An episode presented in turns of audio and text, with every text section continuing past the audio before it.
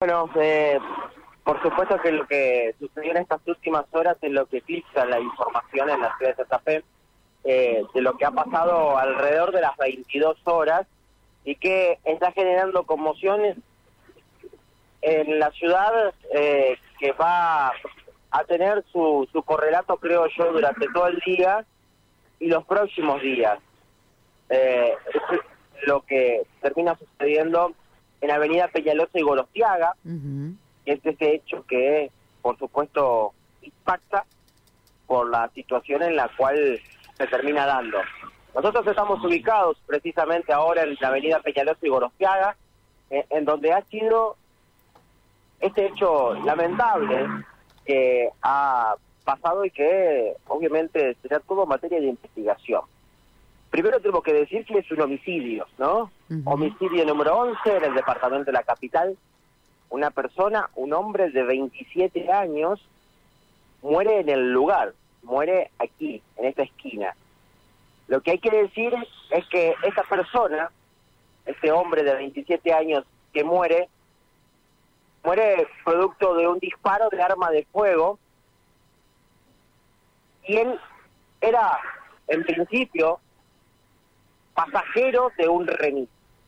Este remis era, con- era justamente el que lo llevaba, lo trasladaba, en principio, a la zona de Villa Hipódromo, que es justamente la entrada. Gorostiaga es el ingreso Claro. al barrio. Sí. Gorostiaga es la calle que cruza de manera troncal a Villa Hipódromo, desde Peñalosa, donde yo estoy, hasta Las Pareras, ¿sí? que es justamente el hipódromo, allí Blas Parera, la, la famosa rotonda de ese lugar. Por eso eh, hay que tener en cuenta lo que lo que es este ingreso, el de Gorostiaga y Peñalosa. Ese hombre, que es el que fallece, aparentemente era el pasajero de dicho remis y que cuando el pasajero pide ingresar a Hipódromo, el remisero rechaza este ingreso debido a que, por cuestiones de seguridad, Sí, sí, es una zona, debemos decirle a los oyentes, complicada, ¿no? Lo que se considera zona roja. zona roja, el remisero rechaza dicho, dicho ingreso y es por eso que lo que habría sucedido es que esta persona que actuaba de pasajero sacó un arma blanca y lo hirió al conductor del vehículo con el objetivo de robarle. Ante estas heridas, que aparentemente podría haber sido más de una, heridas de arma blanca, el remisero se eh, defendió o quiso, intentó defenderse, que efectuó un disparo de arma de fuego que dio con la vida de este pasajero por momentos que intentó robarle Claro, y asaltante se por otro. de delincuente minutos, segundos antes. ¿Fallece en el lugar esta persona, Mauro? Fallece en el lugar, eh, es más, están los restos de sangre que se están para ubicarlos. Avenida Peñalosa y Gorostiaga, mano hacia el sur de, de Peñalosa, en la parada del colectivo. En la parada del colectivo, aquí para dos colectivos, el 3 y el 18. En este lugar, en la parada, termina dándose el lugar donde se encuentra el charco de sangre, Sí. todavía quedan los restos y a partir de allí, bueno, también uno puede identificarlo por las distintas imágenes que se fueron viralizando de lo que terminó pasando, de, de esta situación en donde el remis, que es un Fiat Cronos, queda detenido en la parada del colectivo, como si parase un colectivo en esa parada. Sí. Allí es donde quedó este Fiat Cronos. Y el delincuente, barra pasajero, por eso hay que decirlo en ambos, en ambos criterios, porque primero era pasajero y hay que ver bajo qué circunstancias se fue eh, fue trasladado y desde dónde vino, que por supuesto también es materia de investigación, llega aquí y al pedirle al remisero ingresar al barrio, este dice que no y a partir de allí él quiere robarle, le efectúa heridas de arma blanca y el remisero se resiste efectuando un disparo de arma de fuego que da con la vida de esta de persona. este hombre, ¿no? Que fue, eso- no, no había sido identificado hasta el momento, Mauro.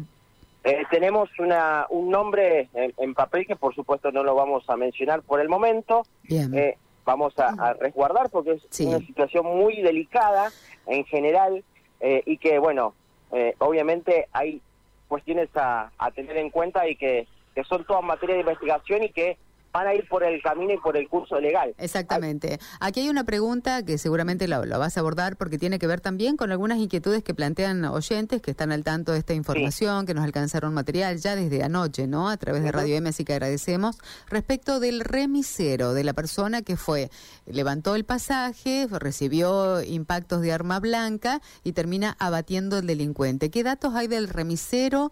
¿Cómo se encuentra? ¿Dónde está? Y es, la pregunta es si pertenece al servicio penitenciario esta persona. Aparentemente sí, per- pertenecería al servicio penitenciario. El arma que ha sido secuestrada y que está eh, ya eh, eh, en, cal- en calidad de, de, de uno de los elementos claves de, esta investigación eh, es un arma reglamentaria. Eh, también está secuestrado el arma blanca, el arma blanca que habría utilizado el delincuente y el remisero está en calidad de aprendido. Claro. Eh, eh, por supuesto, su proceso legal va a seguir. Esto no, lo- no se puede evitar, porque eh, esto también hay que dejarlo en claro y tenemos que, que- que ser bastante eh, correctos a la hora de mencionarlo, porque si bien es un caso muy delicado y que eh, todos, o por lo menos lo que se va a decir es, que podría haber sido en legítima defensa, que es lo que va a, me parece que es lo que va a buscar eh, ir esta causa, que el delincuente, se- el, el remisero se defendió de un delincuente que lo quería robar y es por eso que le efectuó un disparo de arma de fuego. Esto es el- una hipótesis, por supuesto, real desde el primer momento. Eh, hay que decir que el remisero, que tiene, que, que- que sería empleado del servicio penitenciario y que portaba un arma reglamentaria, va a seguir con su proceso Por supuesto. legal, judicial, como corresponde, como cualquier persona que pasó por estas circunstancias. Eh, después, Estimamos las heridas habrán sido leves también para Sí. esta persona. por lo menos no, no revistió gravedad las heridas de, esta de esta persona del, remisero, pero sí tiene que seguir por el proceso legal correspondiente, que, bueno, hay un fiscal actuante de la Fiscalía de Homicidios, por haber un homicidio, y esta persona tendrá que pasar por el proceso judicial que, bueno, después determinará justamente la, la, la- culpabilidad o no, si fue legítima defensa o no, eh, y bueno, después se verán los, los riesgos procesales que determinarán posteriormente a las audiencias de audiencia imputativa barra audiencia de medidas cautelares, Sí. cuál será la, la situación de, de, de esa persona, ¿no? Si tiene que seguir su proceso en libertad o no. Por Por supuesto.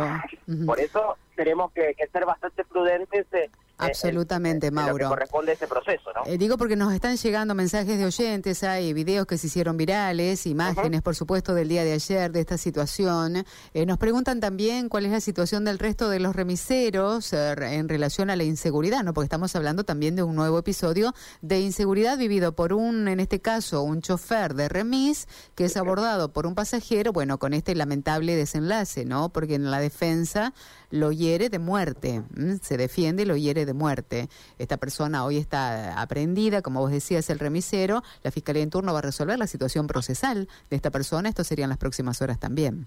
Sí, por supuesto, por supuesto que eh, para a seguir su, su curso y esto recién empieza, ¿no? Recién empieza, eh, está la fiscalía trabajando, eh, hace hace tan solo eh, menos de 12 horas sucedió Claro, esto, ¿no? Eh, nueve horas de que, que, que pasó esto eh, y es por eso que estamos eh, en los primeros instantes y es por eso que hay múltiples especulaciones.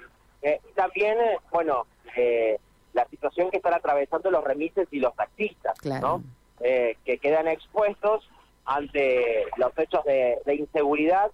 Este caso evidentemente toma una notoriedad trascendental, pero después hay múltiples hechos delictivos que sufren los remis, los remises y los y los taxis que muchas veces no nos no nos, no nos conocemos, no se dan a conocer y, también eso hay que tenerlo en cuenta. Por eso digo que es un caso que recién empieza, que va a tener muchos capítulos, creo yo.